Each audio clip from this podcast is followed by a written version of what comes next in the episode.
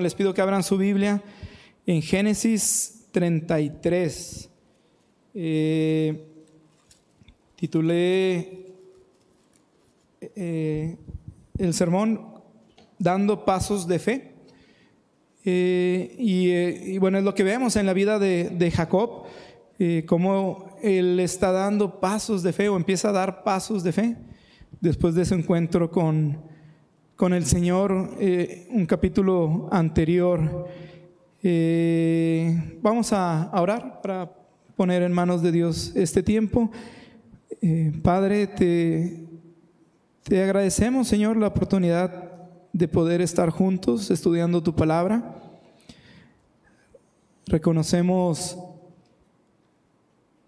nuestra necesidad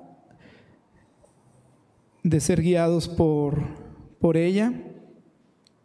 Eh, Reconocemos que muchas veces somos como Jacob haciendo nuestra voluntad, pero te rogamos Dios que tú nos hables hoy a través de, tu palabra, que podamos conocer tu voluntad, tu corazón, que nos limpie Señor, nos guíes, nos alientes, nos consueles, nos fortalezcas, eh, nos muestres Señor en aquello que estamos mal y qué es lo que tú quieres de nosotros y que podamos responder por fe, como lo hizo Jacob, Señor. Te pedimos también por el pastor, por los hermanos que están en México, que regresan hoy. Te, rogamos, Señor, que los traigas con bien y, gracias por este tiempo que tuvieron con la iglesia en México y, gracias Dios porque podemos edificarnos unos a otros eh, en tu palabra. Te pedimos esto en el nombre de Jesús. Amén. Bueno, Génesis 33.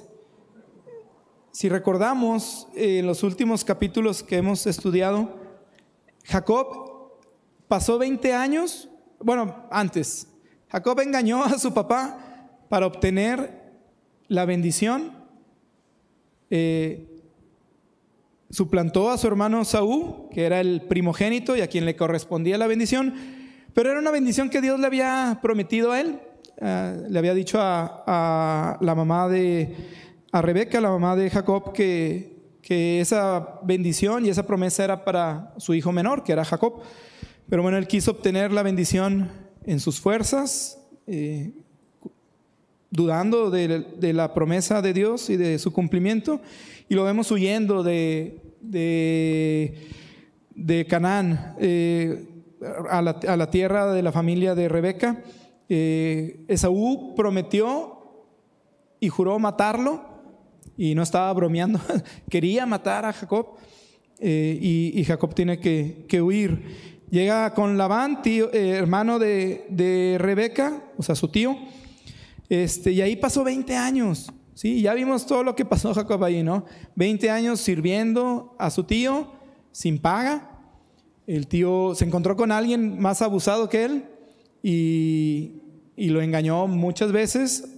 Eh, tuvo que trabajar siete años para casarse con Raquel y al final le dieron a Lea. Y tuvo que trabajar otros siete años por, por, Raquel. Entonces lo vemos pasando eh, sufrimiento, prueba.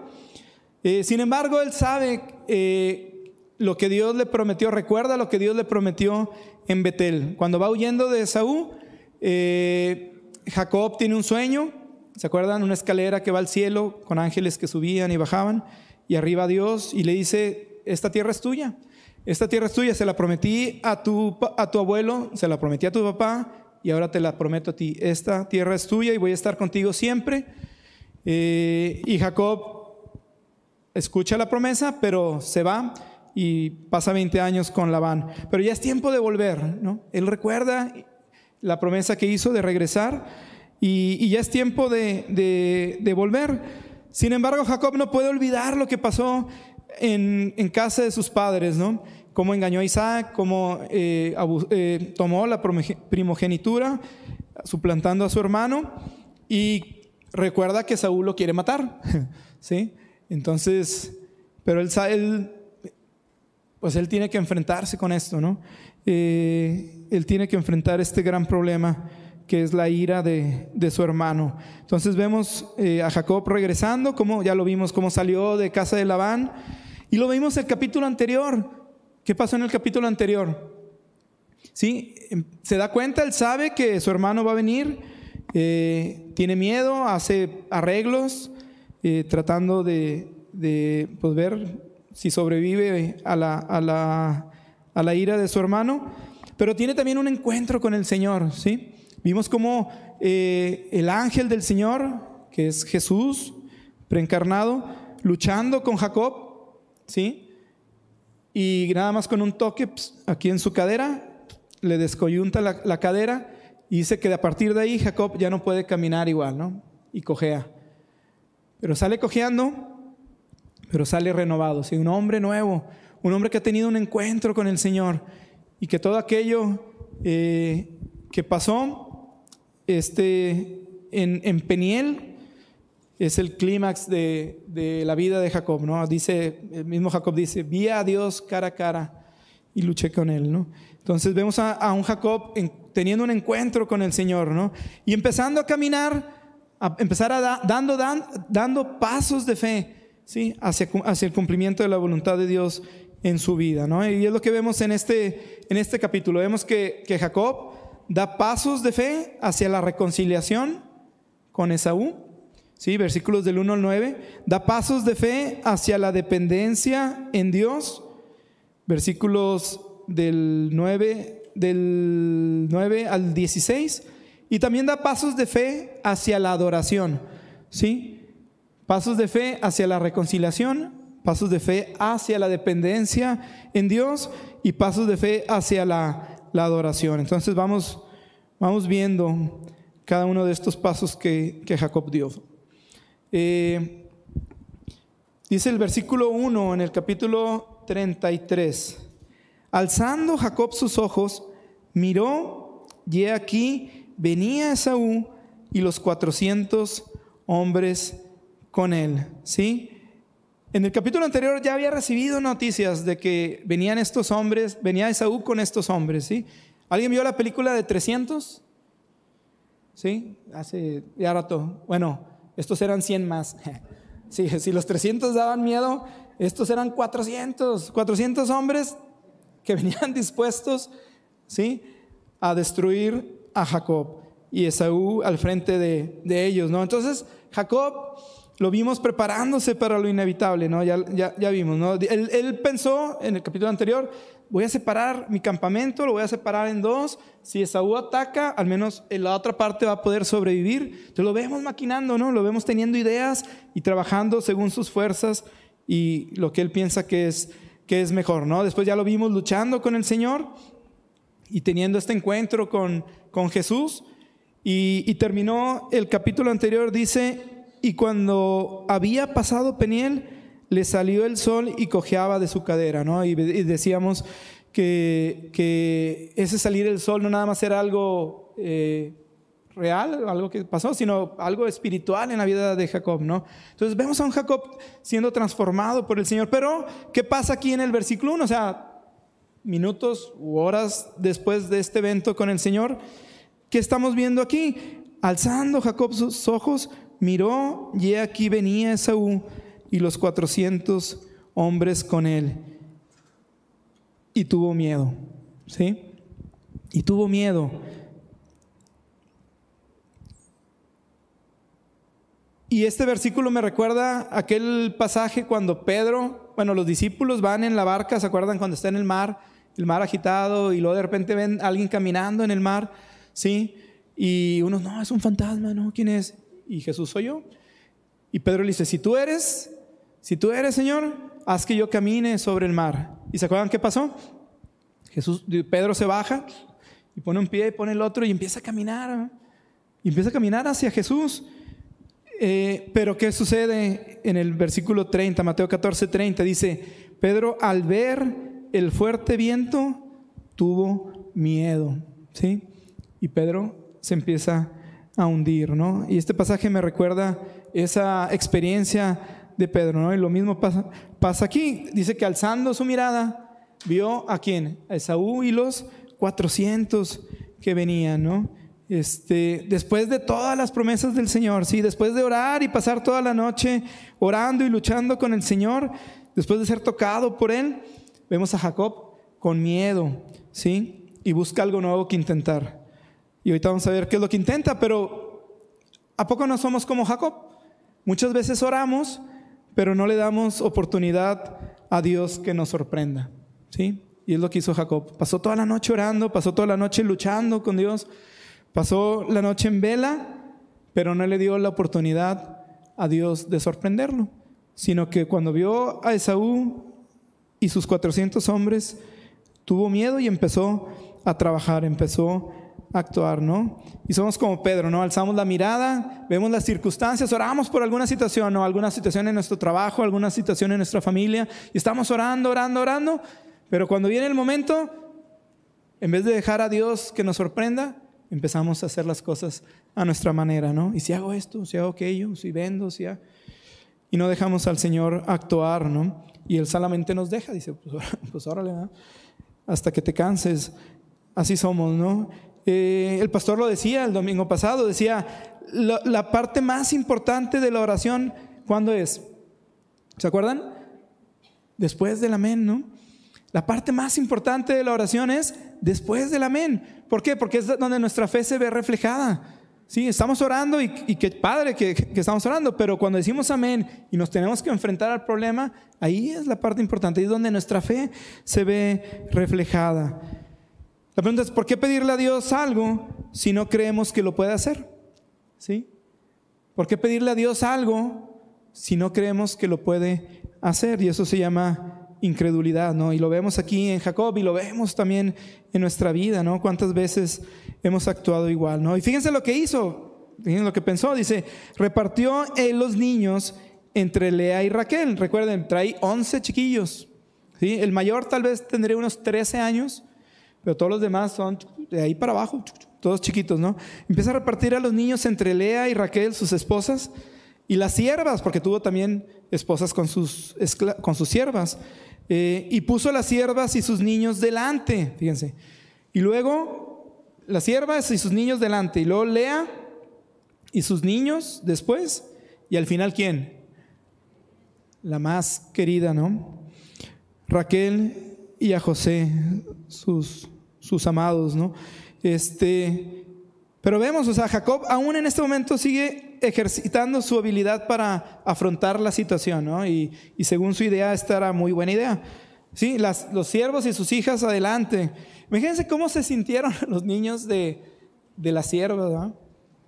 Si Piporro estuviera ahí, diría, qué hígado tan prieto de Jacob, ¿no? Qué alma tan fría, ¿no? Qué pelado tan rufiano. Porque, ¿quién hace eso con sus hijos? ¿No? Los pone al frente. Pues son de la sierva. Pues son tus hijos, Jacob. ¿Sí? Y luego Lea, la hermana de Raquel. Eh, iban a decir la fea. No, la hermana de Raquel también, o sea, era la menospreciada. ¿Sí? Pero los pone segundo, ¿no? Y al final, pues a Raquel y, José, a quien tanto, a quien tanto amaba, ¿no? Y entonces vemos a un hombre carnal, ¿sí? Un hombre natural que no está confiando en Dios, sino que está pensando y maquinando cómo salir de, esa, ¿no? Y esto me dice a mí algo este, eh, importante eh, para nuestra vida cristiana, ¿sí? Tal vez podamos decir, ay Jacob, o sea, ¿cómo se te ocurre si acabas de tener un encuentro con el Señor? Pues ¿por qué actúas así? Pues digo, nosotros somos iguales, ¿a poco no? Pero ¿qué nos dice esto? Fíjense, la transformación, ¿sí? ¿Cuál, es el propósito de, Dios eh, cuando llegamos a, Cristo, al Evangelio? ¿Cuál es el propósito de Dios? Es formar a Cristo en nuestra vida, ¿no? Es formar a Cristo en nuestra vida. Y esto, y lo vemos aquí, y lo vemos en nuestra vida, no ocurre de un día para otro, ¿no? Podemos vernos tentados en, juzgar a Jacob. Oye, ¿por qué hizo esto? Acaba de, de tener este encuentro con el Señor. Pero la verdad es que esa transformación a la imagen de Jesucristo no se da de un día para otro. Lo que sí se da de un día para otro es nuestra posición. Ahora somos hijos de Dios. Cuando venimos a Cristo por fe, cuando venimos al Evangelio y creemos en Él, en ese momento somos hechos, somos hechos hijos de Dios. Y eso no nos lo quita nadie. ¿sí? Y eso es inmediato y en el momento. Pero la transformación a la imagen de Cristo toma tiempo. ¿Sí? Y toma mucho tiempo. Y lo vamos a ver en la vida, en la vida de Jacob, ¿no? si no es algo de un día para otro. Y esto a mí me anima, ¿sí? Lejos de, de agüitarnos y decir, ah, pues yo ya quiero ser como Jesús, pero me va a tomar mucho tiempo. A mí me anima porque yo veo mi, vida y veo que necesito tanto del Señor. Soy como Jacob, ¿no? Que quiere tomar sus propias decisiones, ¿no? Soy como Jacob que piensa y dice, ah, esta es mejor idea. soy como Jacob que oro y le digo a Dios, Señor, ayúdame en esto, pero no lo dejo actuar y no lo dejo obrar, ¿no? Necesitamos tiempo. Necesitamos tiempo. Fíjense, eh, Dios está trabajando eh, y es algo que a veces que no vemos en la vida cristiana, ¿no? Dios está trabajando desde la eternidad, ¿sí? Recordamos, Dios nos escogió desde antes de qué? De la fundación del mundo. O sea, Dios pensó en nosotros desde antes que creara el universo. ¿sí? Está trabajando desde la eternidad y va a trabajar hasta la eternidad. Entonces, ¿por qué, por qué desesperarnos, no? Decía, fíjense, les voy a enseñar, traigo... ¿Sí ven qué es? Ay, no se alcanza a ver. Es una, es una semilla de nogal, ¿sí? Este, el nogal es un árbol hermoso, no sé quién tiene nogales. ¿Un nogal? ¿Alguien más? En la casa también hay un nogal, afuera de la casa. Este, ah, qué chulada tener un nogal. ¿Por qué? Porque, y aparte que te da nueces, eh, te da una sombra increíble durante el verano. Ahorita está al frente de la casa, entonces tapa todo el sol, eh, pues ya de la tarde. Entonces da una sombra padrísima, da un montón de, de nueces. Eh, por ejemplo, el tronco del, nogal, de un nogal, puede llegar a, medir hasta 3 o 4 metros. ¿sí? El, tronco, el diámetro del, del, nogal, 3 o 4 metros. ¿Y saben cuántos años puede llegar a vivir un nogal? ¿Alguien sabe? Puede llegar a vivir de 200 a 300 años. El nogal que está en la casa tiene 40 años. Todavía le quedan 160 años. Este, espero que mis nietos puedan disfrutar de ese árbol, ¿no? Tres, 200 años, un árbol que sale de una semilla como esa. ¿Qué quiero decir con esto? Decía alguien una vez, cuando Dios quiere hacer un roble o un nogal, ¿sí? Eh, le toma 100 años o 200 años. Pero cuando quiere hacer una calabaza, se toma seis meses. ¿sí? El Señor quiere ser robles, quiere ser, no, quiere formar a su Hijo en nosotros, ¿sí? No quiere ser calabazas espirituales, ¿verdad? Entonces a veces pensamos que la vida cristiana es así de que ya, ya, ya, o sea, en, seis meses yo ya tengo que estar haciendo y no, la vida cristiana, la vida cristiana es lenta, ¿sí? Y a veces hay días que parecen días perdidos en nuestro andar cristiano, pero Dios está trabajando en ellos. Sin embargo, la gente quiere la prisa, ¿no? Quiere, quiere tener una vida espiritual, quiere tener rápido, rápido ver el fruto. ¿Y, ¿y qué hace? Se deja o toma, empieza a tomar atajos, ¿no? Se deja seducir por las experiencias religiosas, ¿sí? Se deja seducir por las bendiciones. En lugar de esperar y tomar un tiempo y tomar paso a paso ese andar cristiano con el Señor, tomado de la mano del Señor, confiando en Él, creciendo en fe, queremos atajos, ¿no? Experiencias, experiencias, experiencias. Y nos llevan al fracaso y a la, y la decepción y a la frustración, ¿no? Tengo un año de cristiano y todavía no. Pues sí, pero... ¿Cuánto le tomó Moisés en el desierto antes de, de que Dios lo llamara? 40 años, ¿sí? Lo llamó de 80 años el Señor a Moisés. 80 años. Y estuvo 40 años con el pueblo en el desierto, ¿no? Y así podemos ver ejemplos en la Biblia, montones, ¿no? De cómo el Señor eh, llamaba y tomaba tiempo para empezar a ver a ver fruto, ¿no? Y esto a mí me alienta, esto es bueno saberlo, ¿no? Porque hay días que parece que avanzamos mucho en nuestra vida espiritual, en nuestra relación con Dios, pero ¿qué pasa en otros días? ¿A quién no le ha pasado? leer la Biblia, pararse a orar, ¿sí? Y nos sentimos culpables, ¿no? Y nos sentimos mal, y nos... pero hay que reconocer que el Señor tiene su tiempo, y lo vemos en la vida de Jacob, 20 años con Labán, que parecían 20 años perdidos, pero que el Señor trabajó en el corazón de Jacob cada día, cada día, ¿no? Y así es el Señor con, con nosotros, ¿no? Hay días grandiosos, ¿sí? Días de batallas espirituales decisivas en donde salimos victoriosos, ¿no? Eh, pero también hay días de crisis espirituales, ¿sí? Hay días de que dudamos del Señor, ¿no? Hay días que no creemos lo que dice su palabra, ¿no? Hay días que tenemos flojera, hay días que, que no servimos, hay días que, sí, pero el Señor usa todo eso también, ¿no? Hay días que parecen inútiles eh, en los que el servicio, incluso el servicio, parece una carga, ¿no? Aquí no le ha pasado, ¿no? Ah, tengo que ir. A mí, me, a mí me ha pasado, tengo que ir a servir. Pero el Señor está trabajando. El crecimiento espiritual involucra tanto dolor como gozo, ¿sí? sufrimiento como felicidad, fracaso como éxito, inactividad como servicio. ¿sí? ¿Qué debemos hacer? Confiar y descansar que Dios está trabajando, ¿sí? Confiar y descansar que Dios está trabajando en nosotros. Pablo lo dice así en Filipenses 1:6, estando persuadido de esto, que el que comenzó en vosotros la buena obra, ¿qué va a hacer? La perfeccionará hasta mañana, pasado mañana, en un año. No. se la perfeccionará hasta el día de Jesucristo, ¿sí? El Señor no tiene prisa, ¿sí? Dios no tiene prisa en nuestro crecimiento espiritual, ¿no? Y lo vemos en la vida de Jacob, ¿no? Este, Dios trató con él y Dios trata con nosotros también. Pero el Señor no tiene prisa en cumplir sus planes, ¿no? ni sus propósitos. Entonces vemos a Jacob actuando en la carne, ¿no? Después de este encuentro con el Señor, lo vemos haciendo este plan, poniendo a su familia por el frente. Sin embargo, llega un momento en que dice, tengo que enfrentar a mi hermano. Y ya no hay forma de correr. Y aunque quisiera, no podría porque está cojo. Aunque quisiera correr, no podía, ¿no?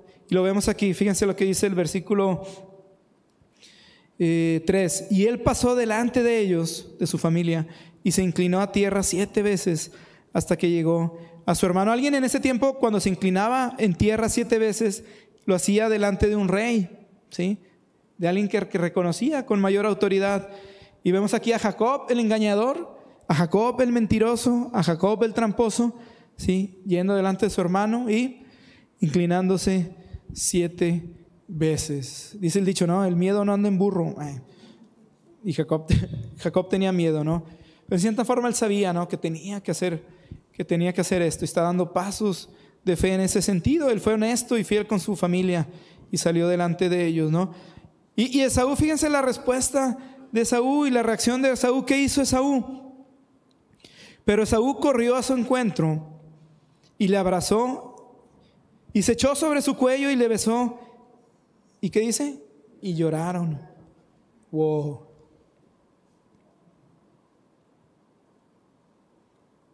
Veinte años esperando este momento Jacob, ¿no? Y Esaú 20 años esperando ver a su hermano, ¿verdad? y lo que vemos es algo totalmente diferente. Ahora, la pregunta es, ¿ustedes creen que la reacción de Esaú fue el resultado del plan de Jacob? Separar a los grupos, enviarle regalos, porque vimos el, domingo pasado, ¿no? le enviaba regalos este, en paquetes, ¿no? Combos de regalos, le, mandaba, ¿no? Cabras, eh, ovejas, camellos. Todo este plan que ideó Jacob, ¿hizo que Esaú cambiara? Claro que no, ¿no? Sino que Dios se dignó responder la oración de su siervo, ¿sí? En vez de dejar que, que Dios lo asombrara, empezó a actuar, ¿no? Hasta este momento en el que él llega y dice, aquí estoy, ¿no? haz conmigo lo que quieras, ¿no? Y vemos la reacción de Saúl, de un hombre que la Biblia nos dice que es profano, ¿sí? Pero lo vemos aquí con un corazón tierno hacia su hermano, ¿no? Solo Dios podía haber logrado un cambio tan profundo en el corazón de Saúl, ¿no? Ese rencor, ese odio que tenía en el corazón hacia su hermano, solo Dios puede cambiarlo, ¿no? Solo Dios puede transformar ese odio que tenemos en nuestro corazón y transformarlo en amor, ¿no? Y dice, y alzó sus ojos y vio a las mujeres y los niños y dijo, ¿quiénes son estos? Y él respondió, son los niños que Dios ha dado a tu siervo, ¿sí? Jacob dándole la gloria a Dios. Luego vinieron las siervas y ellas y sus niños y se inclinaron. Y vino Lea con sus niños y se inclinaron. Y después llegó José y Raquel y también se inclinaron. Y Esaú dijo, ¿qué te propones con todos estos grupos? que he encontrado, ¿sí? Todos los regalos que había recibido, ¿no? ¿Y qué responde Jacob? El hallar gracia en los ojos de, mi Señor, ¿sí? Jacob era un hombre necesitado de gracia, ¿sí? Jacob era un hombre necesitado de gracia. Él sabía que por su conducta, que por lo que había hecho 20 años atrás, lo único que merecía era desprecio y juicio de parte de su hermano, ¿sí? Y en una de esas, la muerte, ¿no? Él sabía eso, ¿no? Pero también sabía que necesitaba gracia. Y él primero pensó que podía hallarla haciendo cosas, ¿verdad? Dividiendo su campamento, haciendo regalos a su hermano, esforzándose, trabajando. Pero nada de eso era necesario. ¿Qué era lo único que tenía que hacer Jacob? Y lo hizo, lo vimos en el, ahí. Humillarse y pedir perdón. Y eso es lo más difícil. si es más fácil mandar regalos, este, lo más difícil es humillarse y pedir perdón, ¿no? Y fíjense la respuesta de Saúl dice, suficiente tengo yo, hermano mío, sea para ti lo que es tuyo. Esta respuesta de Saúl eh, nos dice mucho de, bueno, de su carácter, ¿no? Pero también nos dice mucho de Dios. ¿Qué podemos darle a Dios? para obtener su gracia. ¿Con qué podemos llegar ante Dios y decirle, Señor, necesito tu gracia, necesito tu perdón? ¿Qué podemos darle al Señor? El Señor nos diría, suficiente tengo yo, ¿qué me vienes a dar? Lo único que necesito es tu corazón contrito y humillado, ¿no? Y en la respuesta de Saúl vemos también la expresión de un amor no esperado, ¿no? De un amor no merecido para Jacob. Vemos un amor expresivo, ilimitado, incondicional de parte de Esaú hacia Jacob. Imagínense, si esto encontró Jacob en Esaú, que es un hombre pecador, ¿qué creen ustedes que podamos encontrar en aquel que entregó lo más preciado por nosotros? ¿Sí? ¿Qué creen que ustedes que podamos encontrar en Dios que entregó a Jesús en la cruz por nosotros? Sino amor incondicional, amor ilimitado. ¿Necesitas reconciliarte con alguien? Fíjense, Dios nos ha mandado o nos ha dado la tarea de predicar la palabra de la reconciliación. ¿Cómo podríamos compartir esta palabra de reconciliación si no nos hemos reconciliado con alguna persona, no? ¿Cómo podríamos compartir la palabra reconciliación si seguimos distanciados de nuestra familia, de nuestros amigos, de lo que sea, no? Necesitas reconciliarte con, alguien Da esos pasos de fe, como lo dio Jacob. Llegó un momento en que dijo, no puedo correr más, tengo que dar ese paso, ese paso de fe. Ahora, más aún, ¿necesitas reconciliarte con Dios? ¿Necesitas reconciliarte con Dios? Solo ven a Él como lo hizo Jacob, ¿sí? Con un corazón humillado, sabiendo que lo único que mereces es la muerte, ¿no? sabiendo que lo único que mereces de parte de Dios es el castigo eterno, es lo que merecemos por haber eh, transgredido la gloria de Dios. Sin embargo, Dios nos revela su amor, ¿sí? Entregando a su Hijo Jesús. ¿Cómo nos rechazaría si venimos ante Él, no? Entonces, necesitas reconciliarte con Dios. ¿Qué esperas para hacerlo? Ven Señor, ven delante de Él Él no te va a rechazar, necesitas dar pasos de fe. Y es lo que hizo lo que hizo Jacob. El segundo paso que da Jacob, pasos hacia la dependencia en Dios. Versículos del 10 al 16. Cinco segundos.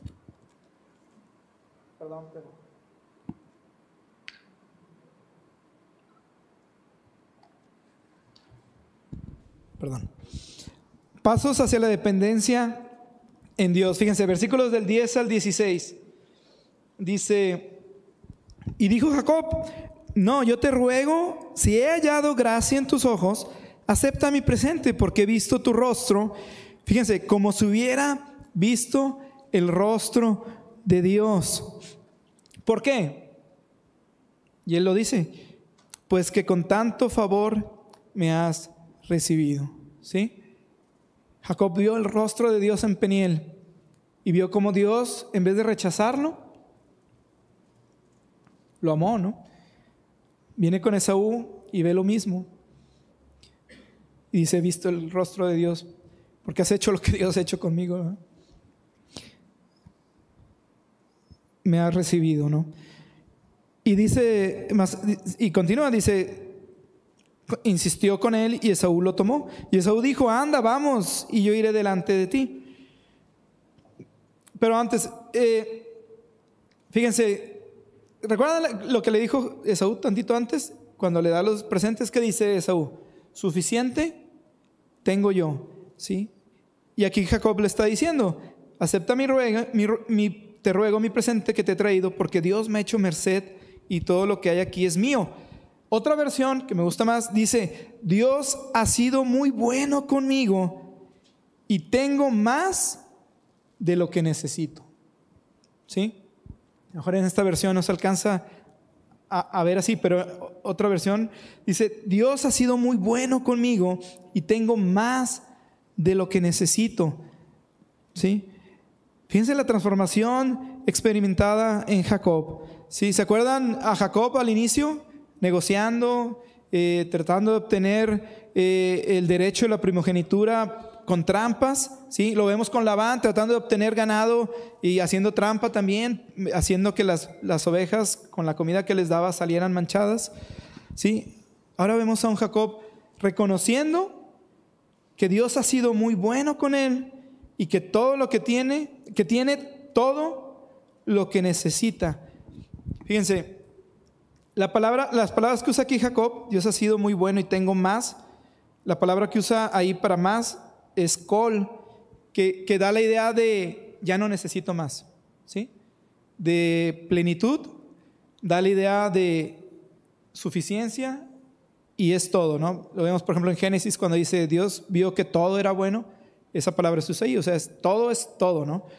Y es lo que la palabra que usa Jacob dice, Dios me ha dado todo lo que necesito. Y no está hablando de cosas materiales, sino que está hablando de la presencia de Dios en su vida. Dice, ya no necesito más.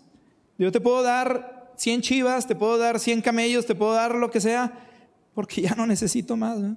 Encuentro todo en mi Señor.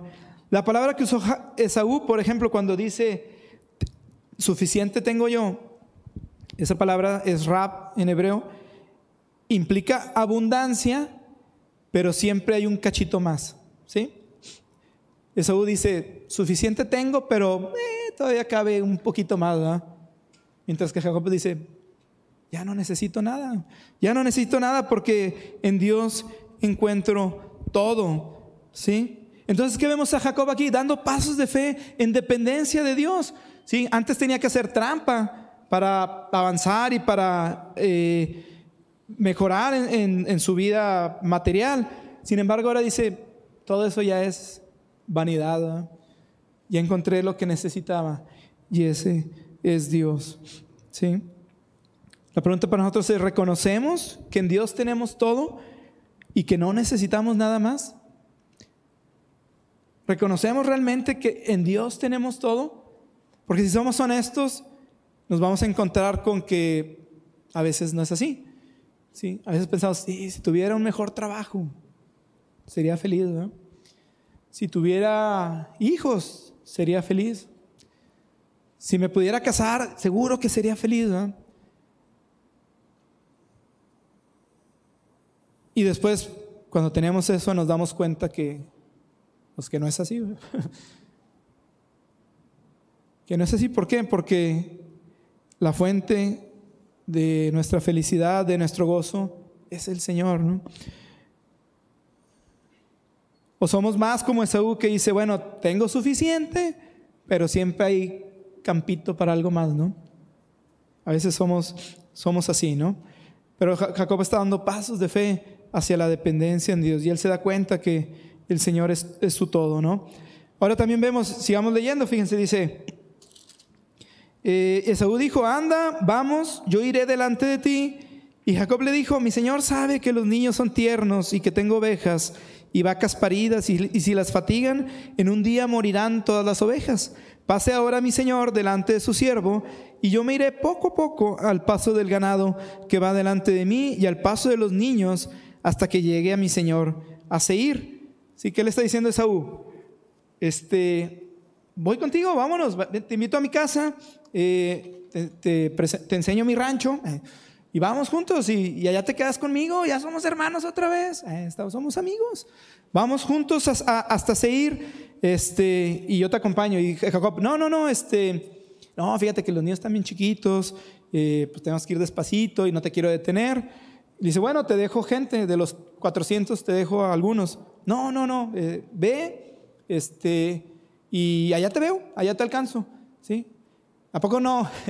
¿A poco nunca la hemos aplicado? Oye, te invito a mi casa, este, sí, eh, sí, voy, vete tú y te alcanzo, ¿no? Cuando no queremos ir, algún evento o algo así, ¿no? Aplicamos la de Jacob, ¿no? ¿Por qué? Vemos otra vez a Jacob natural, a Jacob carnal, que por un lado reconoce la dependencia en Dios, pero por otro lado no le quiere decir abiertamente a su hermano, ¿sabes qué? No. Dios me ha pedido que vaya a Betel, que vaya y lo adore ahí y voy a ir. ¿Sí? Algunos comentaristas dicen incluso que Jacob no quiere estar con su hermano. Digo, está bien, ya nos reconciliamos, pero recordemos, Esaú, la Biblia no lo dice, es un profano, ¿sí? Y de cierta forma Jacob entiende de parte de Dios que no debe de estar con su, con su hermano Esaú. Entonces, no quiere estar con él, pero tampoco le dice la verdad. Entonces la empieza a jacobear, ¿no? Empieza a mentir a su hermano y, le dice, bueno, yo te alcanzo, adelante y te alcanzo allá, ¿no? Este, pero bueno, también Jacob, en cierta forma, empieza a reconocer la bondad de Dios, ¿no? Su cuidado. Porque no era fácil andar en esos tiempos en caravana, ¿no? Era peligroso, era, había mucho riesgo, por eso Saúl se preocupa y le dice, pues voy contigo, te, protejo. De cierta forma también Jacob está reconociendo la dependencia eh, de Dios, ¿no? Depender de Dios en su vida, ¿no? dice, no, vete y, yo te alcanzo. No debió haber mentido, ¿no? Entonces, ¿qué hace Jacob? ¿A dónde va? Fíjense, dice, eh, eh, no, voy a ir contigo, bueno, no voy contigo, adelántate tú. Dice, volvió Esaú camino por su camino a Seir y Jacob fue a Sucot y edificó ahí una casa para sí, ¿no? Entonces vemos a Jacob este, yéndose hacia otro lado, ¿no? Ahora, el Señor nos exhorta a proseguir a la meta, ¿sí? Lo vemos en, la palabra de Dios, ¿no? Veamos, vayamos hacia la meta a seguir adelante poniendo nuestra mirada en Jesús y nuestra confianza en el autor y consumador de nuestra fe, dice Hebreos 12. Eh, en cualquier situación debemos aprender a descansar en el Señor, ¿sí? Ya vimos ahorita al inicio, Jacob levantó la mirada, vio problemas y tuvo miedo, ¿sí? Debemos aprender a poner nuestra mirada en Cristo, a, mantener, eh, a mantenernos en el camino, ¿no? Va a haber situaciones como esta, ¿no? De que desvíate, tenemos que estar enfocados en el, en el camino, ¿no? Eh, Jacob no quería desviarse, sino que quería seguir hacia, hacia donde Dios le había pedido que fuera, ¿no? Aprendió a, confiar en Dios y en su cuidado. Eh, y debemos hacer lo mismo. Fíjense lo que dice Colosenses 2.9. Porque en Jesús habita corporalmente toda, ¿qué? La plenitud de la deidad. O sea, Jesús es Dios y habita en él toda la plenitud de la deidad. ¿Y qué más? Y vosotros estáis completos en él. ¿Sí? Dice, en él habita corporalmente toda la plenitud de la deidad y vosotros estáis completos en él. Otra vez, Jacob entendió a partir de Peniel que estaba completo en Dios. ¿sí? No necesitaba nada más, solamente necesitaba al Señor. Colosenses, el apóstol Pablo nos recuerda lo mismo. Ustedes, cada uno de ustedes, están completos en Cristo. ¿Sí? Estamos en Cristo y Cristo está en nosotros y estamos completos en Él. No nos falta nada en Cristo. ¿Qué necesitamos en nuestra vida? Si necesitamos paz, la tenemos en Cristo. Necesitamos gozo. ¿En dónde lo vamos a encontrar? En Cristo. Necesitamos amor. ¿En quién lo tenemos? En Cristo. Necesitamos seguridad, necesitamos fe. Cualquier cosa, piensen cualquier cosa que necesiten, piensen cualquier cosa que necesitemos. Valor, confianza, cualquier cosa lo tenemos en Cristo. ¿sí? Pablo oraba por los filipenses. Fíjense cómo oraba Pablo en Filipenses 4:19. Mi Dios pues suplirá todo lo que les falta conforme a las riquezas en gloria en Cristo Jesús.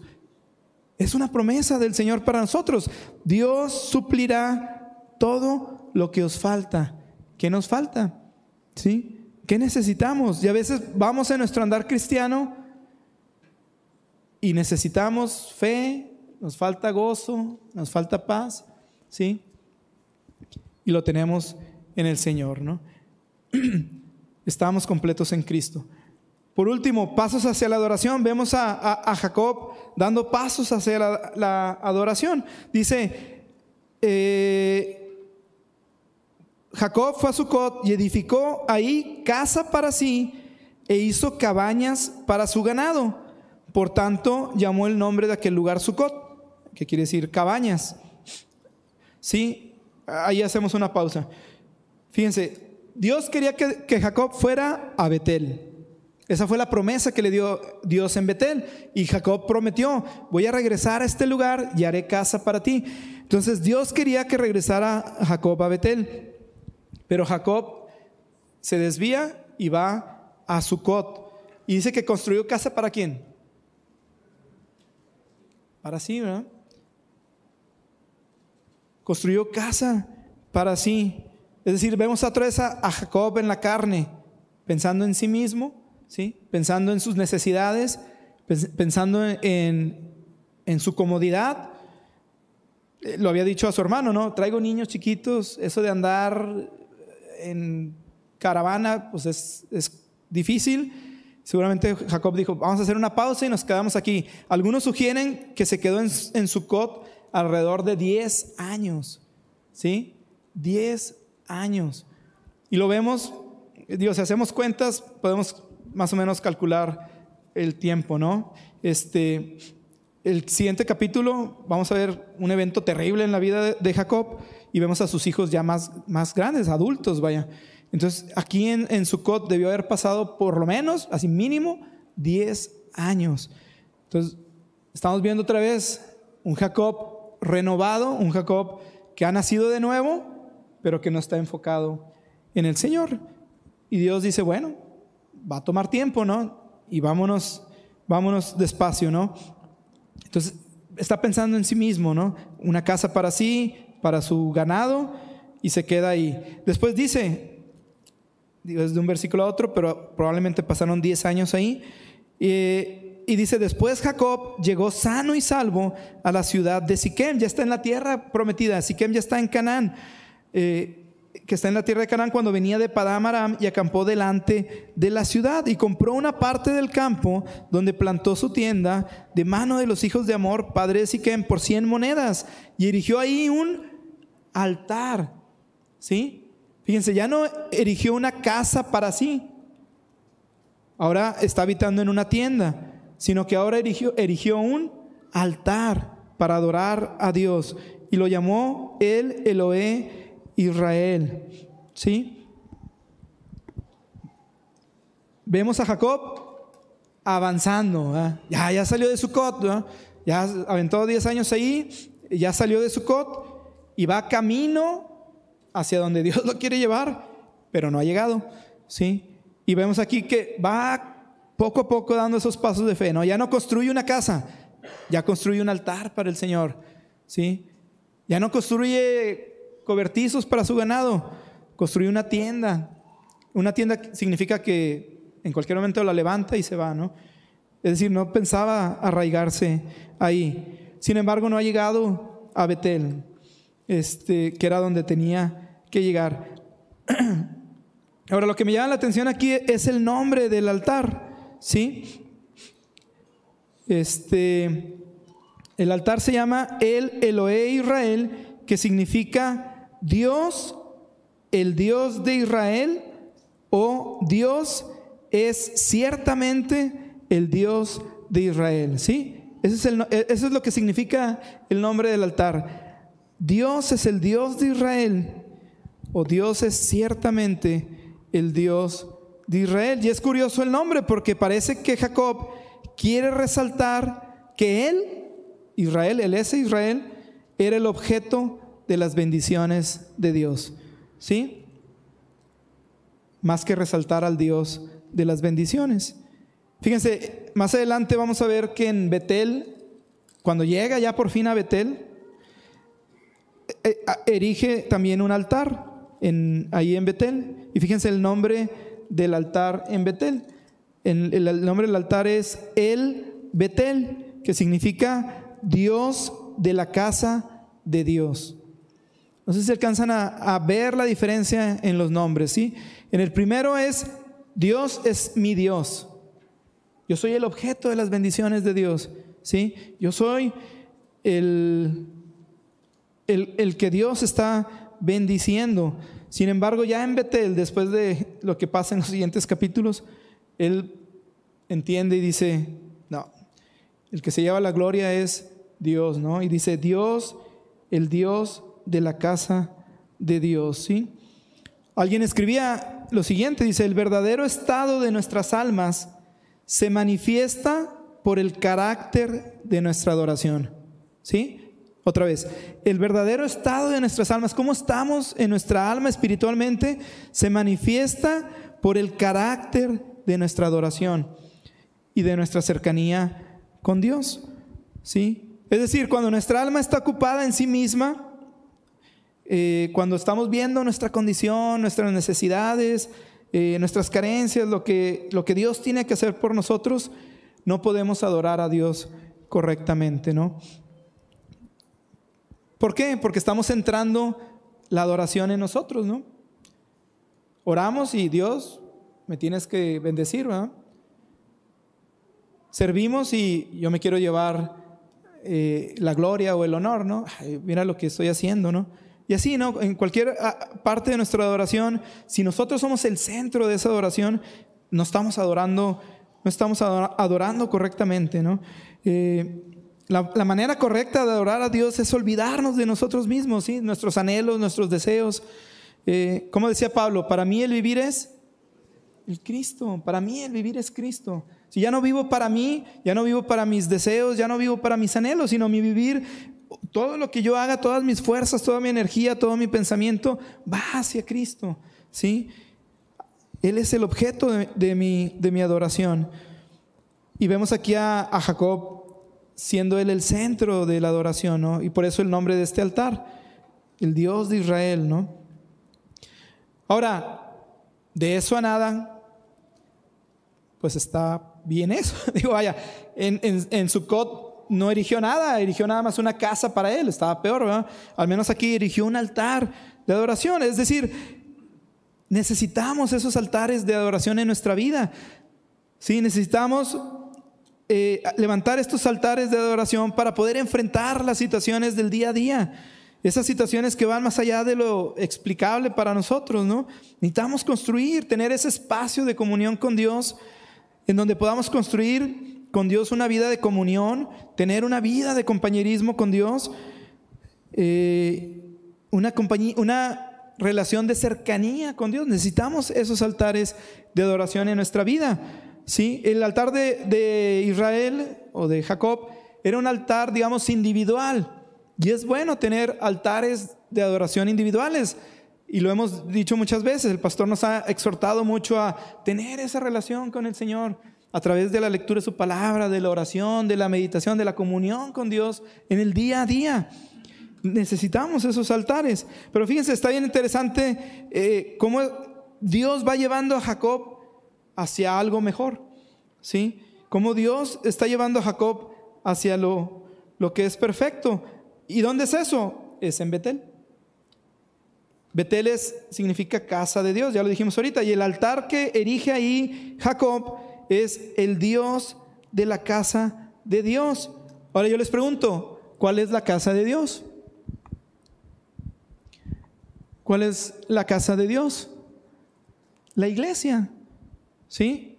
La iglesia es casa de Dios. Pablo le dice a Timoteo, para que sepas cómo eh, comportarte en la, casa de, en la casa de Dios, que es la iglesia. ¿Sí?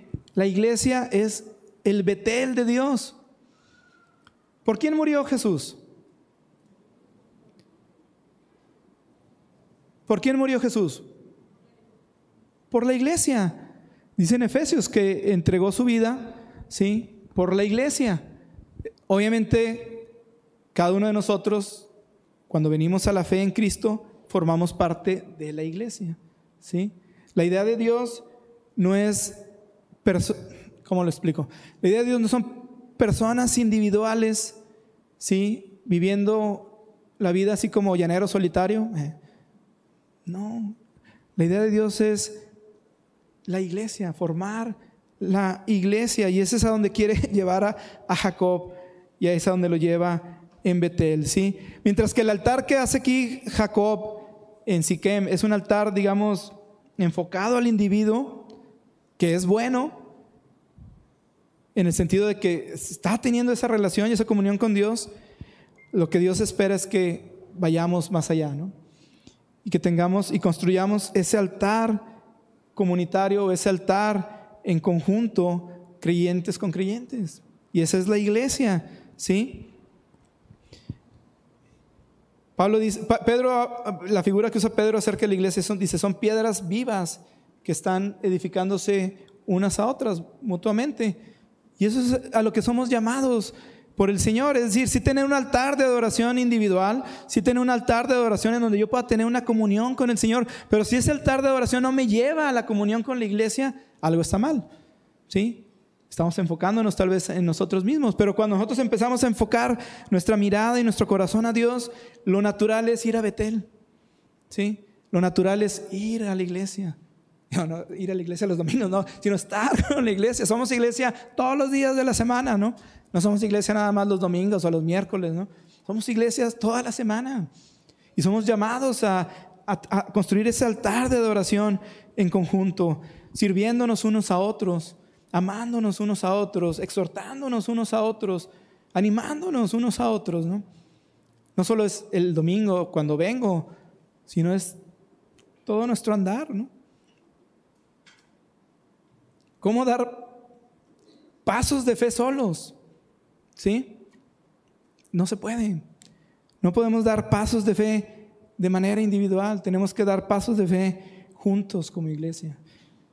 Y somos bendecidos en tener esta iglesia, ¿no? Y somos bendecidos en formar parte del cuerpo de, Cristo, ¿no? Y, al igual que Jacob, necesitamos ser perfeccionados en nuestra adoración, ¿sí? No una adoración centrada en mí, en mis necesidades, en lo que yo quiero, en mis anhelos, mis sueños, mis deseos, ¿no? Sino una adoración centrada en Dios, enfocada en el Señor. Y cuando llegamos a ese nivel, el Señor nos lleva a la adoración comunitaria como iglesia, ¿sí? Demos esos pasos de fe juntos.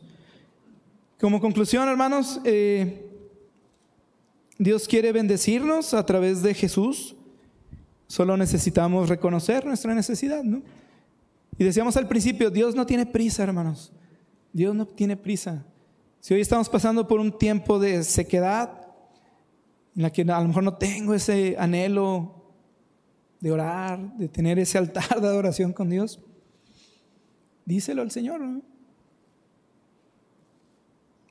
¿no? quiero orar, no quiero leer la Biblia, no, no quiero servir, pero díselo. Si reconoce tu necesidad y, y reconoce que Él está trabajando aún en esos tiempos eh, en donde se ve a lo mejor no muy clara la luz, eh, en tiempos de, dolor tal vez, de tristeza, de ausencia, de, no sé, digo, tantas cosas que, nos, pasan en nuestra vida, pero Dios está usando cada día que pasa para formar a Cristo en nosotros, ¿no? Y no, los demos por perdidos esos días, ¿no? No los demos por perdidos, sino vengamos al Señor y, y, confiados en que el Señor está haciendo su obra en nosotros. Si necesitas reconciliarte con alguien, da ese paso de fe, ve y reconcíliate. Tal vez han pasado semanas, meses, años, no sé. Bueno, da ese paso de fe como Jacob, ¿no? Reconcíliate con esa persona y, y deja que Dios te sorprenda, ¿no? Ahora piensa, no, es que me va, me va a hablar bien feo. Vemos a a Esaú, a Esaú al peludo. Aquel que dice que profano, mostrándole amor a su hermano, ¿sí? Movido por el Señor para, para cambiar, ¿no? Si, si, reconoces que dices, eres honesto y dices, ¿sabes qué? El Señor no es mi todo. ¿Sí? Todavía estoy buscando el gozo afuera. Todavía estoy buscando la paz en otro lugar. Todavía estoy buscando la guía, la dirección en otros, en, consejos de alguien más. Y no lo estoy haciendo en el Señor. Pues yo te animo, yo te, o nos animamos mutuamente porque pasamos por lo mismo, ¿no? Necesitamos creer que el Señor es nuestro todo. Que el Señor es nuestro todo, que en Él encontramos cualquier cosa que necesitemos, que estamos completos en Cristo. ¿sí? Da esos pasos de fe y, y sabes que necesito confiar en el Señor. Y reconozco que estoy buscando el gozo en otro lado, estoy buscando la paz en otro lado y necesito del Señor. Y si tu oración sientes que está enfocada en ti, que estás ensimismado en tus pensamientos, en tus anhelos, en tus deseos, díselo al Señor. Dice, Señor, dame un corazón para reconocerte a ti en todos mis caminos y que tú eres mi todo. Y yo creo que el Señor nos va a sorprender. Vamos a orar. Señor, te alabamos Dios y bendecimos tu santo nombre porque solo tú eres digno, Señor, de la alabanza, de la adoración, Dios. Cuando vemos en tu palabra tu amor, tu paciencia, tu bondad hacia, Jacob, siendo como él era. Y nos vemos reflejados ahí, Señor, viéndonos no tan diferentes de Jacob, pero también viendo, Señor, tu misericordia y tu gracia en nuestra vida, Dios, como nos has amado, Señor, como nos has eh, dado vida en Cristo, Señor, y, y has sido paciente con nosotros, Señor, y y gracias Dios porque tú no tienes prisa.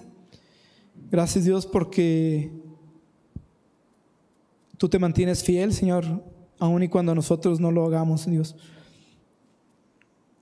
Y solo nos queda alabarte y adorarte por eso, Señor. Llévanos de tu mano, Dios, en estos pasos de fe. Llévanos a, la estatura de ese varón perfecto a donde tú quieres llevarnos, Señor. Es cierto que ya no quieres que seamos niños, eh, pero confiamos, Señor, en que en tu tiempo tú nos llevarás y terminarás esa obra que has empezado de nosotros, Señor. Y ese es nuestro consuelo, nuestra esperanza, nuestro gozo. Permítenos, Señor, tener nuestra vista eh, anclada en tu Hijo, Señor. De modo que nada nos atemorice, Señor, y nos distraiga en este caminar. Te lo rogamos, Padre, en el nombre de Jesús. Amén.